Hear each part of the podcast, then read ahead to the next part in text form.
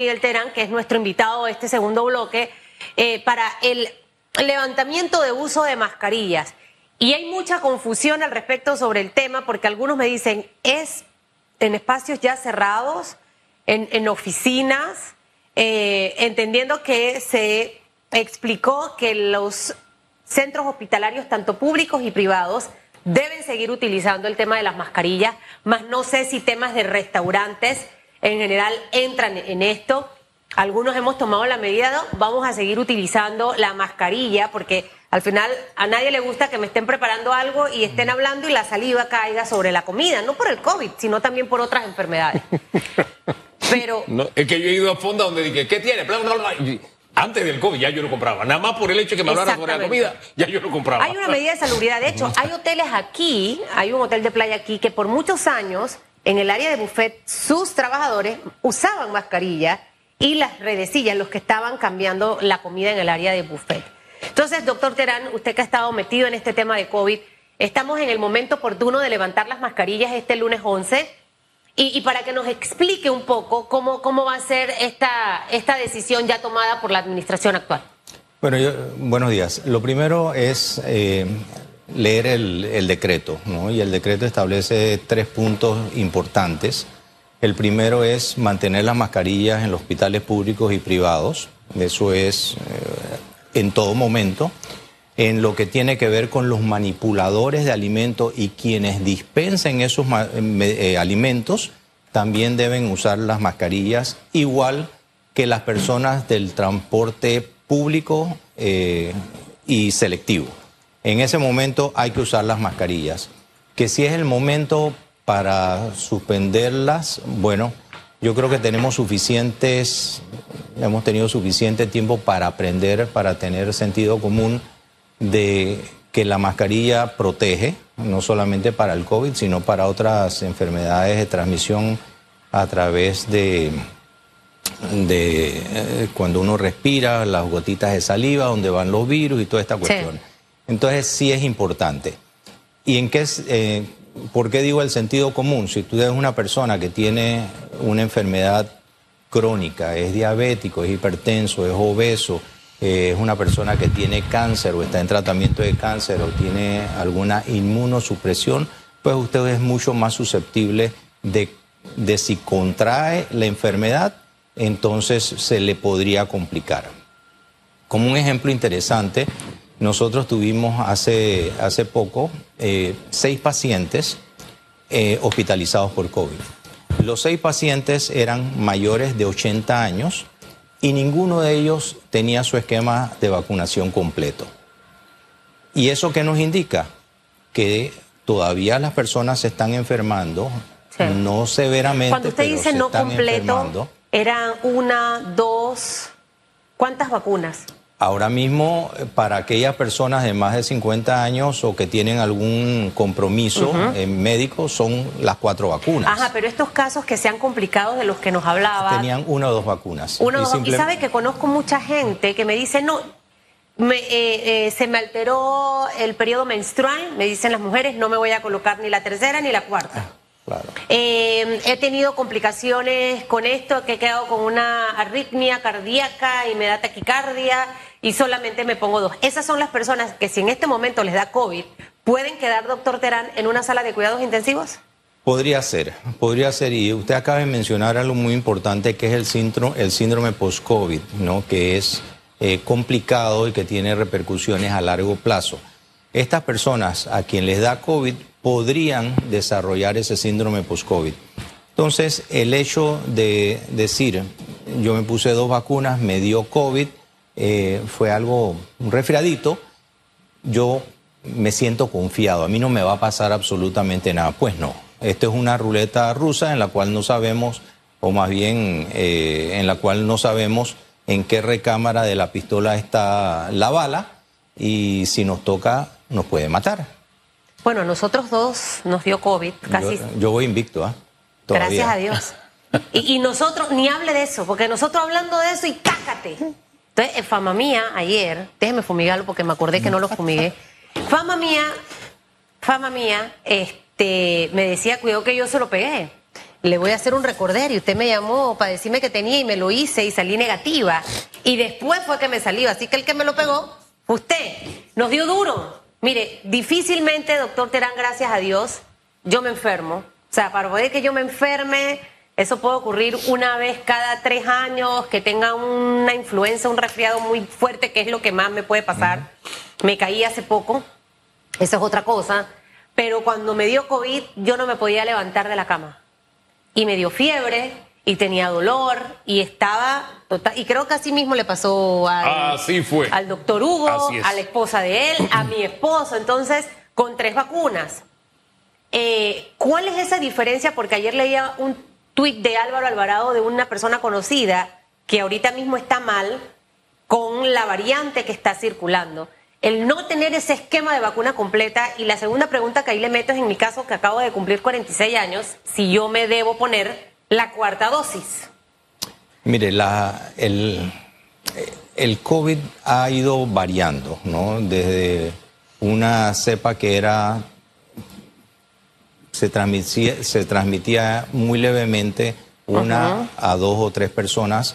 Ahora después tuvimos la Delta y después el Omicron, que ya con el Omicron cuando salió decíamos, ah, pero es que esto es mucho más transmisible que la variante anterior. Pues estas variantes que están saliendo ahora, que la 4 y la 5, son más transmisibles que el Omicron, que el Omicron original.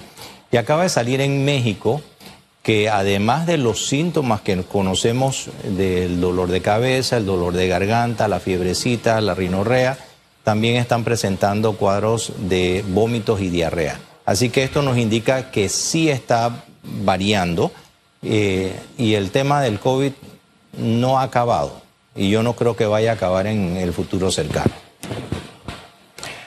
A partir de esa realidad, la decisión tomada por las autoridades es la correcta en el tema también del levantamiento del estado de emergencia. ¿Qué pasos se deben seguir? ¿Cuál es su opinión? Ustedes recuerdan cuando esto comenzó, eh, creo que en este mismo programa yo dije que si nosotros no controlábamos la pandemia adecuadamente, eh, íbamos a tener no solamente una crisis sanitaria, sino una crisis económica y con eso de la mano una crisis social. Pues este tema nos ha llevado precisamente a estar en los umbrales de una crisis económica y de una crisis social que la estamos viendo todos los días con las distintas manifestaciones que se están dando. Y eso me preocupa, me preocupa sobremanera porque eh, pareciera que el discurso está totalmente disociado de la realidad. ¿A qué me refiero?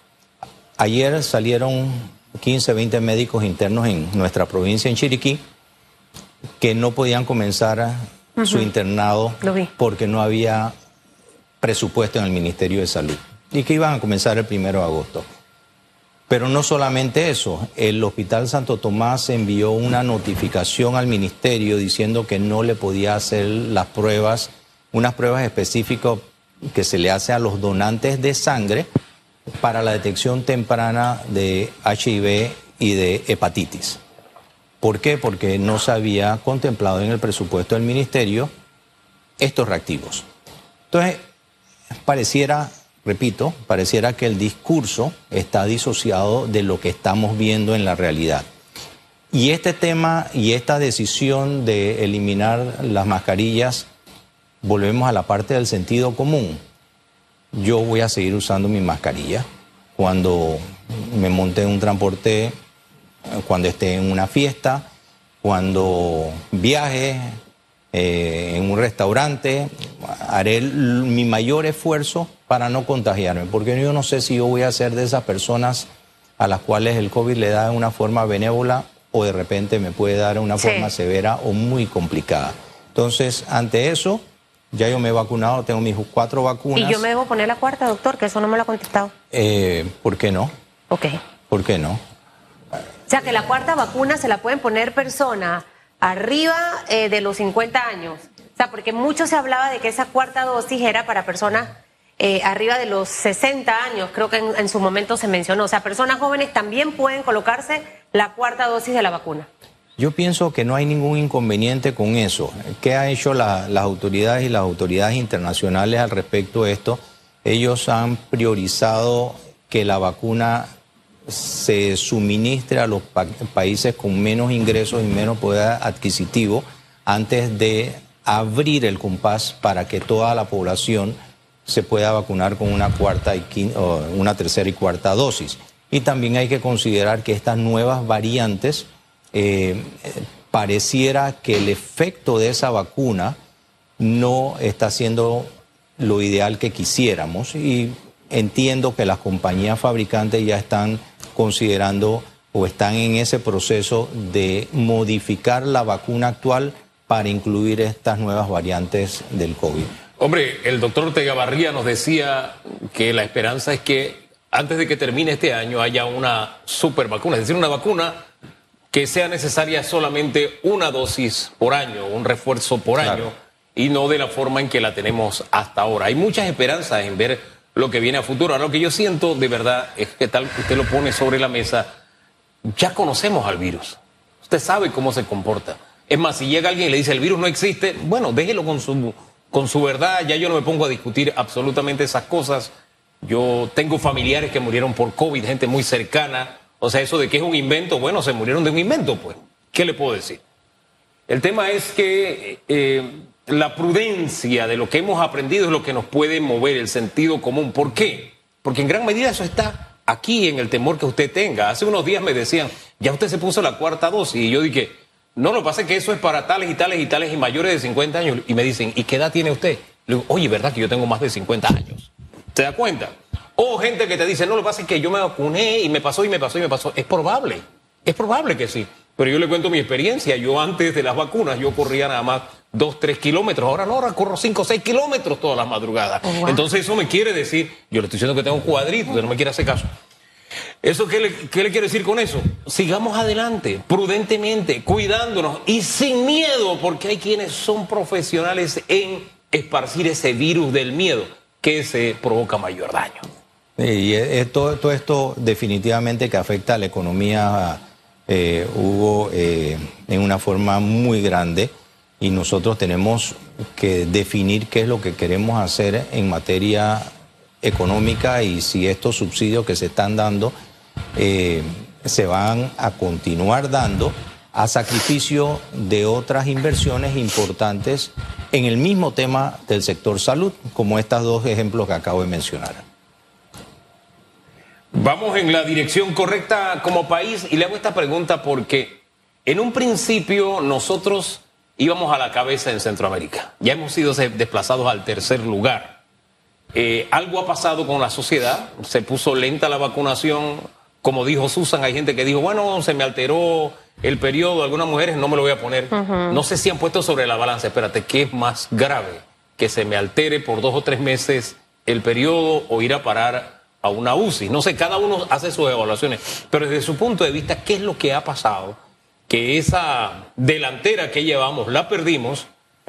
Eh, ¿qué, ha pasado tanto con las autoridades con su mensaje como en la reacción de las propias de las propias personas que han decidido, no, yo me pongo una, dos o no me pongo ninguna, no sé? Yo, yo creo que es más que nada el individuo que ha, ha sentido que esto es un resfriadito y que nadie se va a morir de esto. Eso es totalmente, totalmente falso. Es un albur decirlo. Eh, como dije anteriormente, no sabemos si a una persona le va a dar leve, como un resfriadito, o simplemente va a ser una enfermedad un poco más severa que quede en un hospital y ni Dios lo quiera, eh, fallezca la persona. Entonces, siento que es un convencimiento personal y ese tema lo estamos transmitiendo también a la parte de los niños. Usted que mencionó el, tema de las escuelas. ¿Por qué tenemos una vacunación tan baja en niños? Pienso porque los padres no están totalmente convencidos de la bondad de esta vacuna.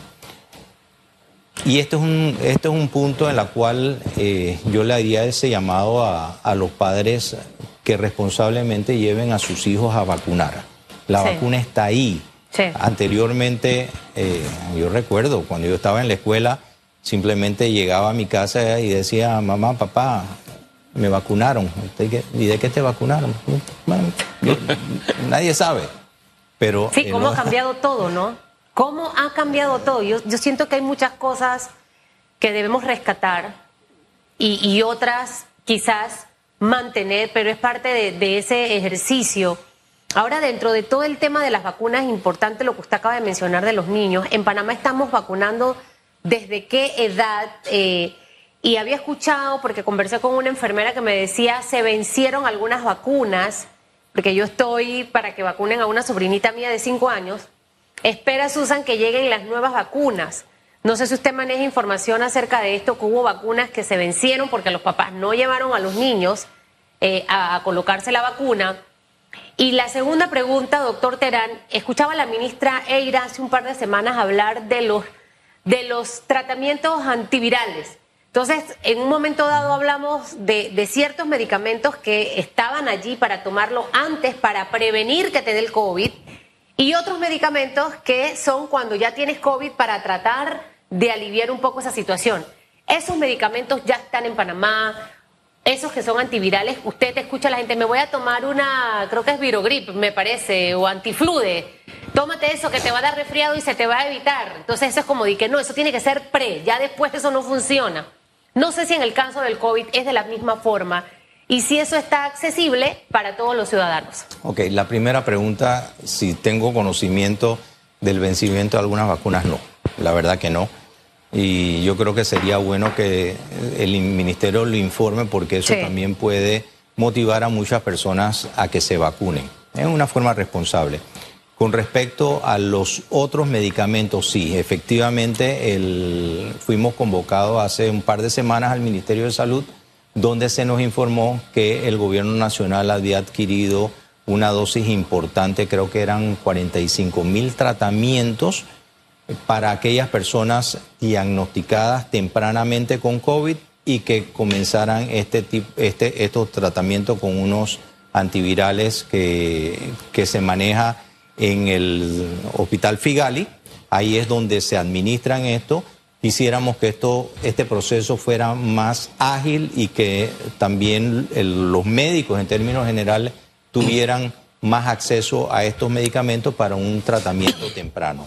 En cuanto a la prevención, entiendo de que hay unas soluciones nasales que se están desarrollando precisamente para proteger la, eh, la mucosa respiratoria y evitar que el virus ingrese. Eso son lo que yo entiendo está en evolución en este momento. ¿Y es accesible a la gente? O sea, ¿la gente puede ir a la farmacia o solamente esto es a través del MINSA? esto es a través del ministerio. En este momento. ¿Y quiénes son candidatos a tomar el antiviral? No sé si así se le llama. Bueno, toda aquella persona de riesgo. Toda aquella persona de riesgo, si, si por ejemplo tiene un, un joven de 20 años saludable, atlético, o que corre 5 kilómetros todas las mañanas, está muy bien, no tiene ninguna enfermedad, pues ese no es un candidato. Claro. Pero una persona obesa, hipertensa, diabética, eh, ya con ciertos años, ese definitivamente sí es un candidato a utilizar estos medicamentos en una forma preventiva una vez se ha diagnosticado y tempranamente iniciar el tratamiento, que es importante. Esto no es para el quinto, sexto, séptimo día después de haber sido diagnosticado, esto tiene que ser tempranamente. Por eso es importante hacerse las pruebas. y, estoy haciendo... Sí, sí, y, este tema, y este tema de, las pruebas, si, si el ministerio, las autoridades dicen, fueron 1.300 infectados, fueron 2.000 infectados, son aquellas personas que han ido a un laboratorio reconocido a hacerse la prueba y en una forma responsable se reporta a las autoridades. Hoy en día muchas personas se están haciendo sus pruebas en casa, porque ahí la forma de consiguieron eh, los reactivos en una forma independiente como haya sido. Ese, ese paciente no es reportado, no está dentro de las estadísticas. Pero ¿qué deberíamos hacer ahora? Es contar a quienes están hospitalizados, en qué sección del hospital están eh, y cuáles son los fallecidos. Yo creo que hacia allá deberíamos migrar la parte estadística. ¿Qué cosas? Cuando me dicen tiempo es cuando yo voy a entrar en otro tema. Yo no estoy pendiente del reloj, que lo tengo aquí al frente. Así que hoy la productora me va a matar, pero voy a tomar por lo menos dos minutos para hablarle de otro asunto. Porque en algún momento de la historia política hay quienes decían que usted era el próximo presidente de la República, o por lo menos candidato a la presidencia de la República. Y veo que, eh, incluso creo que el señor Quirós, Luis Eduardo, fue compañero de, de gabinete de usted, ¿verdad? Correcto. Hoy Luis Eduardo Quirós está presentando su candidatura eh, por la libre postulación. Trabajemos la esperanza, creo que así se llama el, el- grupo político o su movimiento. Eh, ese mosquito de la política, ¿usted está inmune a ese mosquito? ¿Le ha picado? No sé. Mire, esto es, eh, la política es una forma en la cual uno la tiene que vivir y tiene que estar dispuesto a hacer muchos sacrificios. Eh, Luis Eduardo Quirós, yo pienso que está dispuesto a hacer ese sacrificio. Eh, yo conversé con él antes de que él ya decidiera ampliamente revelar sus intenciones y lo primero que le pregunté fue, ¿Lo consultaste con tu familia? ¿Estás dispuesto a dejar la vida privada, la tranquilidad de la vida privada para entrar dentro del trapiche que significa estar en el mundo político? Y él me contestó, sí, sí estoy dispuesto, tengo un compromiso social por dentro que quiero poner mi experiencia en base al ejercicio del poder. Y el que está en política, sin, que piense en llegar al poder para poder establecer sus lineamientos, su ideología y sus planes de gobierno en acción, entonces está en un lugar equivocado. ¿Y usted está inmune al mosquito? ¿Le han hecho propuestas? ¿No le llama la atención? ¿Lo mira de lejito? Dice, dice el expresidente Pérez Valladares, el que no respira, ¿cómo es? El que no aspira, expira, dice él. Expira, exactamente. Yo creo que todas las personas en algún momento eh, tienen, tienen ese bicho, pero yo ahorita mismo, Lo tiene controlado. sí, está controlado. Gracias, señor Terán, gracias.